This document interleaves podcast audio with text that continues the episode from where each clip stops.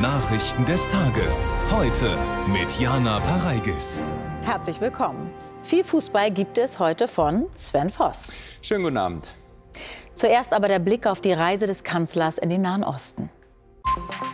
Ein Solidaritätsbesuch in schwerer Zeit. Bundeskanzler Scholz trifft Israels Regierungschef und Angehörige deutscher Geiseln. Trauer und offene Fragen nach dem Anschlag von Brüssel.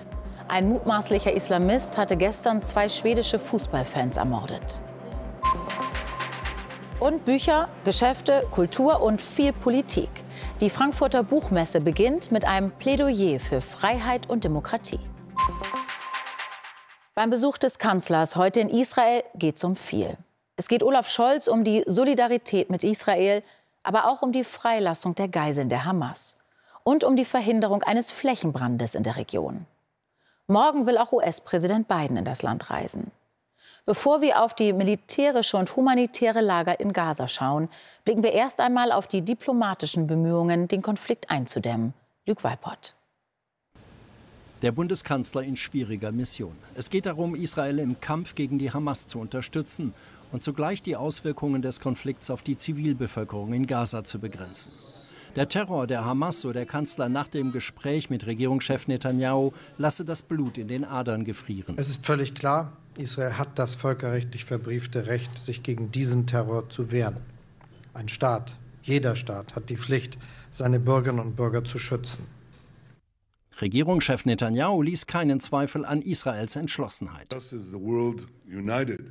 Genau wie die Welt zusammengerückt ist, um die Nazis zu besiegen, später den Islamischen Staat, so müssen wir jetzt alle gemeinsam die Hamas besiegen.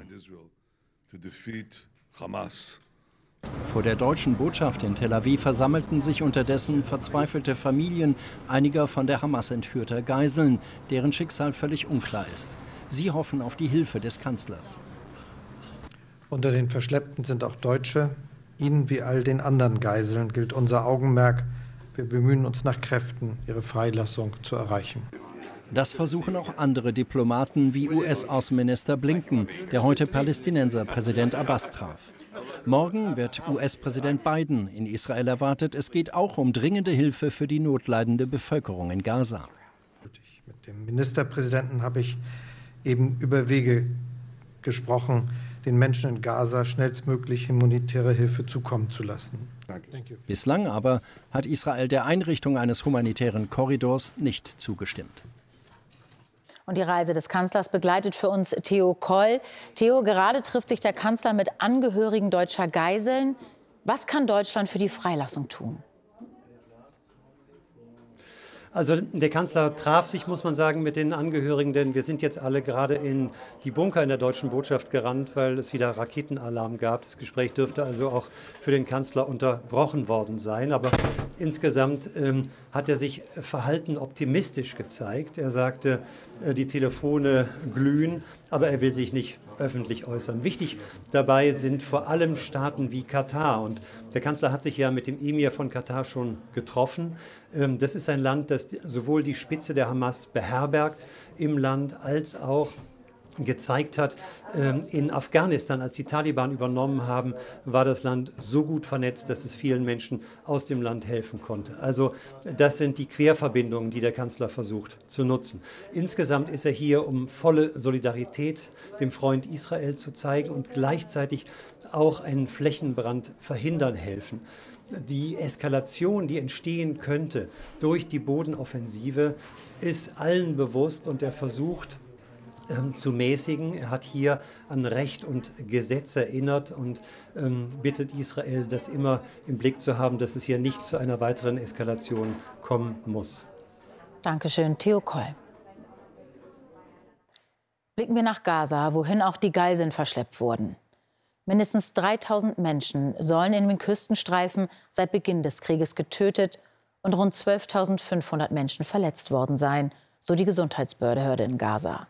Jetzt hat die Hamas erstmals ein Video von einer Geisel gezeigt. Peter Böhmer berichtet.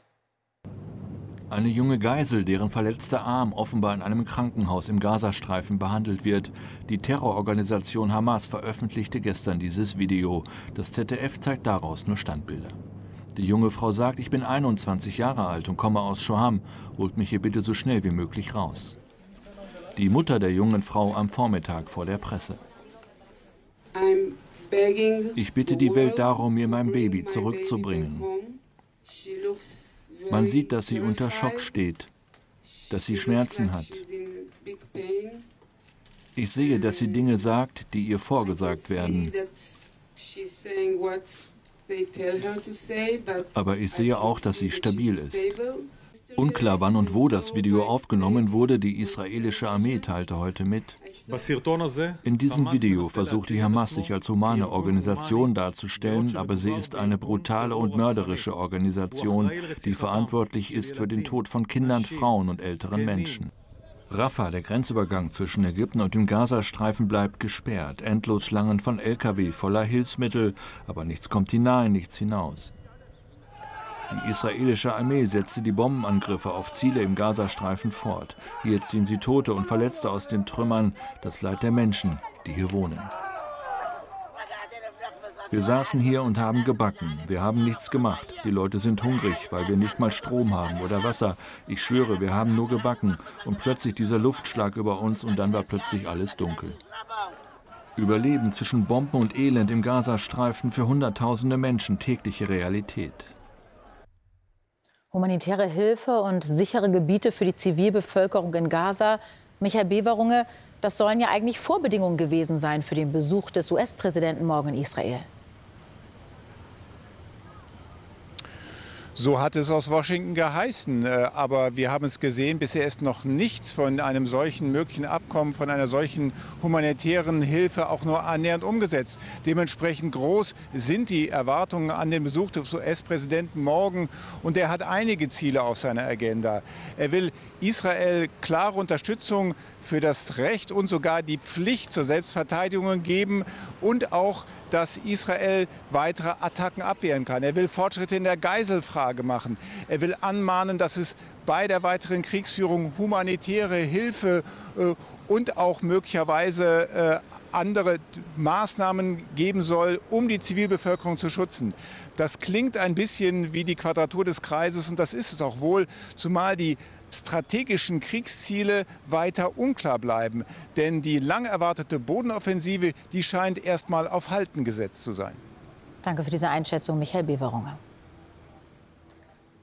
Krisendiplomatie, Ringen um humanitäre Hilfe und die Entwicklung der Kämpfe. Über alles halten wir Sie online ständig auf dem Laufenden. Mit dem Live-Blog auf ZDF heute und in unserer App. Wir schauen in die Ukraine. Die Ukraine hat nach den Worten von Präsident Zelensky erstmals Langstreckenraketen vom Typ Attackams eingesetzt. Die von den USA gelieferten Waffen hätten sich als sehr präzise erwiesen. Gleichzeitig meldet die Ukraine, sie hätte den russischen Luftstreitkräften einen schweren Schlag zugefügt, und zwar ganz im Süden bei Berdjansk, hinter der Frontlinie. Ob dabei die neuen Langstreckenraketen eingesetzt wurden, ist unklar.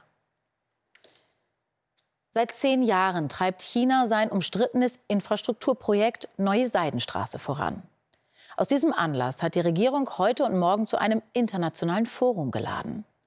Auch Russlands Präsident Putin reiste nach Peking und traf sich am Rande mit Ungarns Regierungschef Orban.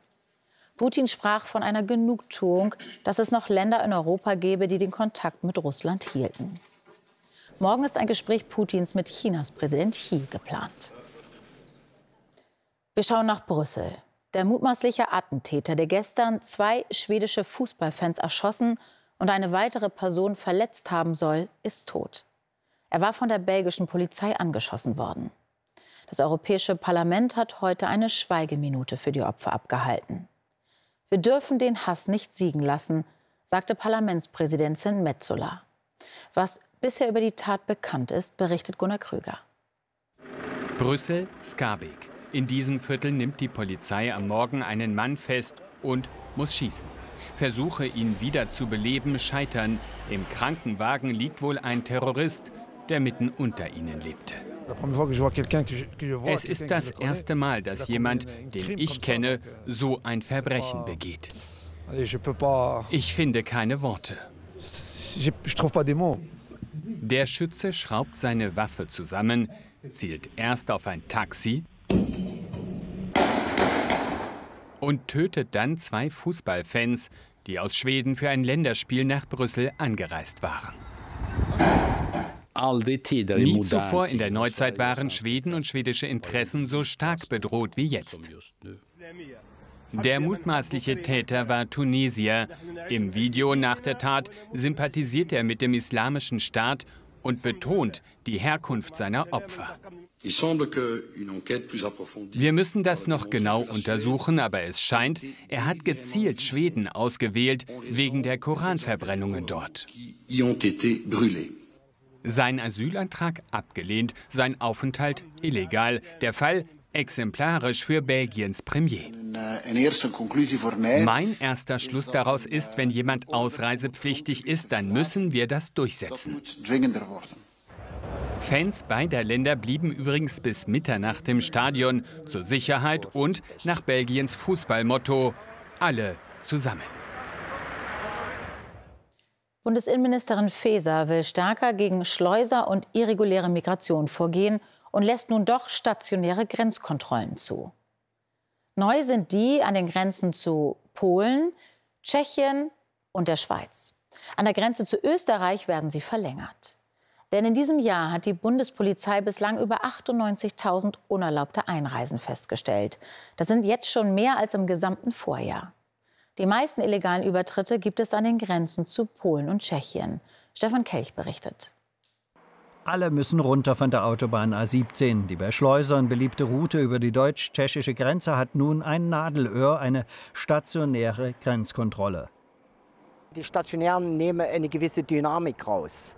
Das muss man jetzt so sehen. Ne? Wir können uns jetzt alle Fahrzeuge vor Ort hier äh, anschauen.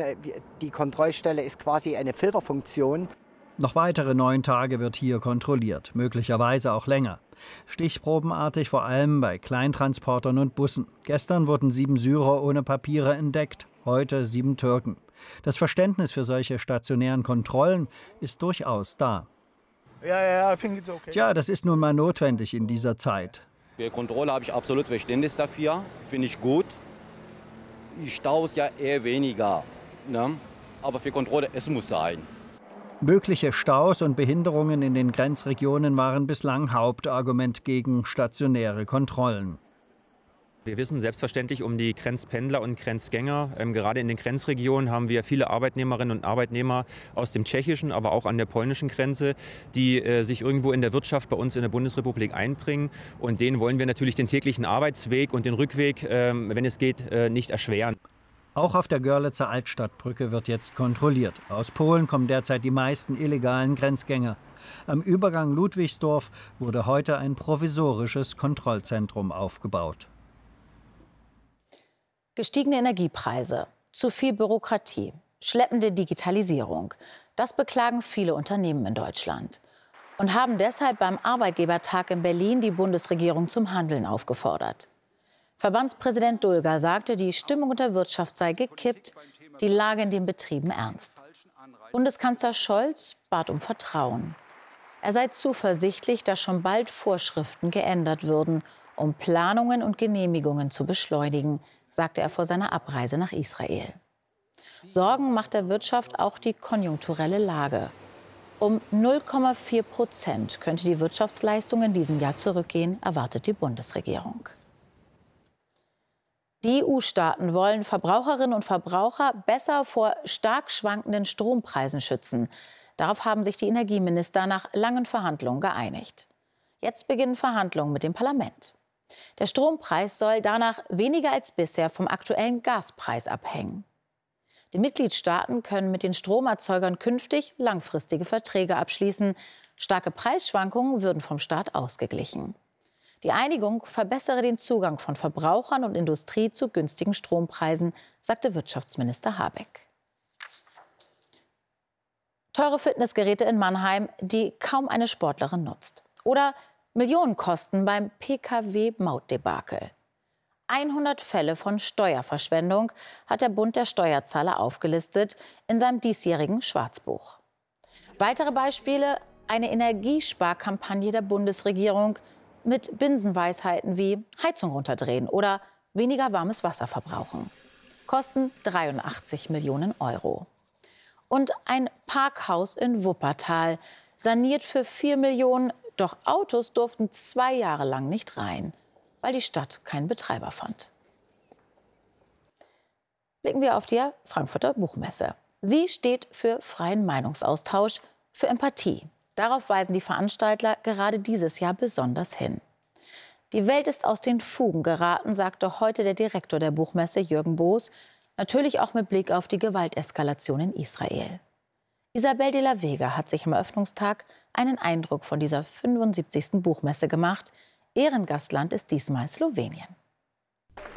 Die slowenische Präsidentin Natascha Pirc-Musa wird von der deutschen Kulturstaatsministerin begleitet. Claudia Roth ist für den Bundeskanzler eingesprungen. Er ist nach Israel gereist. In einer zunehmend unsicheren Welt seien Bücher umso wichtiger.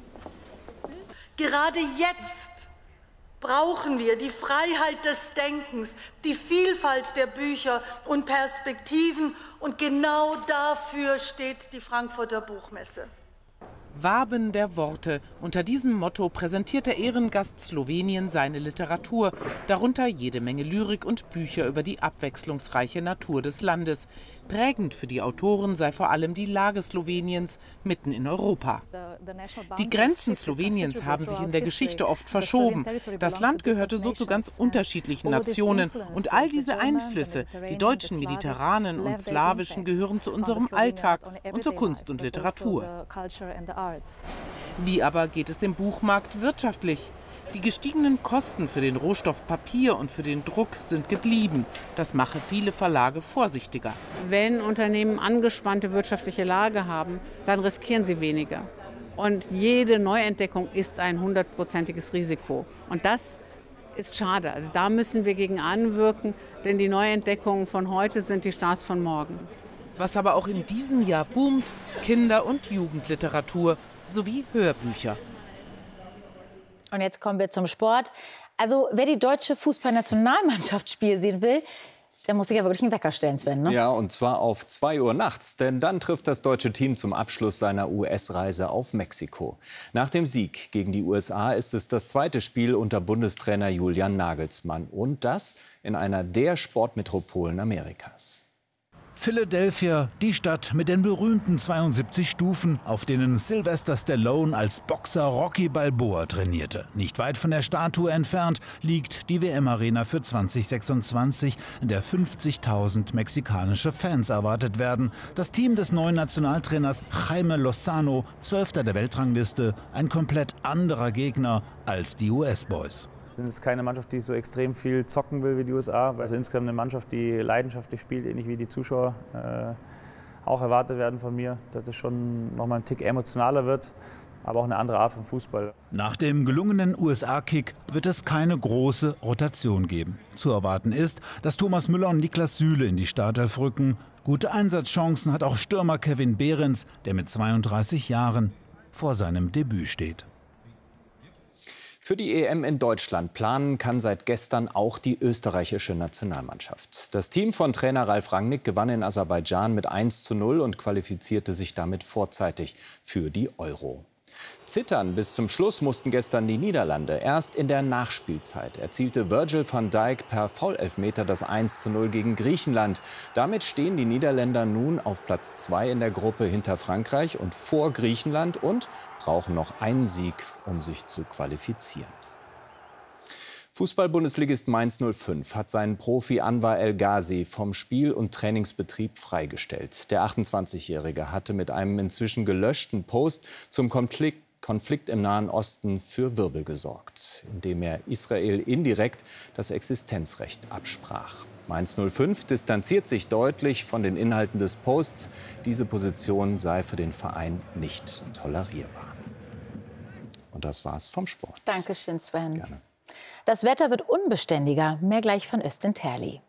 Das Heute-Journal läuft um 21.45 Uhr mit Marietta Slomka. Auf Wiedersehen.